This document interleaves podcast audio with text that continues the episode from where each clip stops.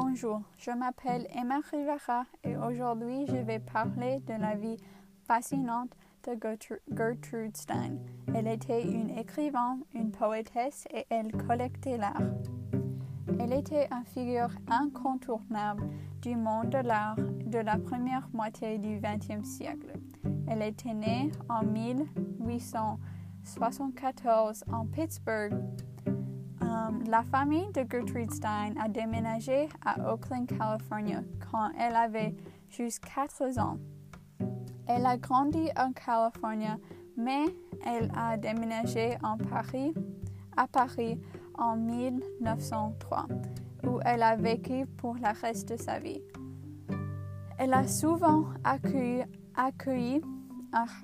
un, rassemblement ou un salon à Paris où les personnes comme Pablo Picasso ou Ernest Hemingway, Scott Fitzgerald et d'autres se rencontraient pour discuter de l'art et de la littérature.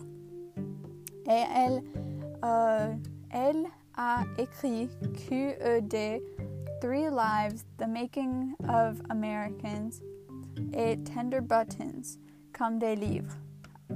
Gertrude Stein était lesbienne et c'était une grande partie de sa vie, donc c'est aussi une grande partie de ce qu'elle a écrit.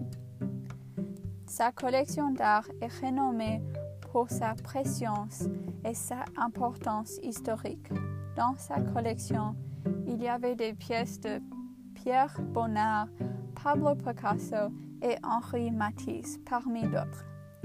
Beaucoup de, des pièces de la collection de Gertrude Stein aujourd'hui sont dans les grands musées, comme le Musée d'art moderne à New York City et le, Baltimore Musée d'art.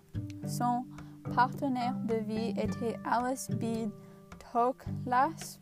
On pense que Gertrude Stein a supporté le mouvement féministe et queer et elle, elle et on aussi pense qu'elle était pro-immigration et les politiques et pour les politiques démocratiques.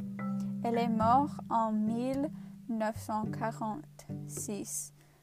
Pour cette podcast, j'ai utilisé le euh, site qui s'appelle franceculture.fr.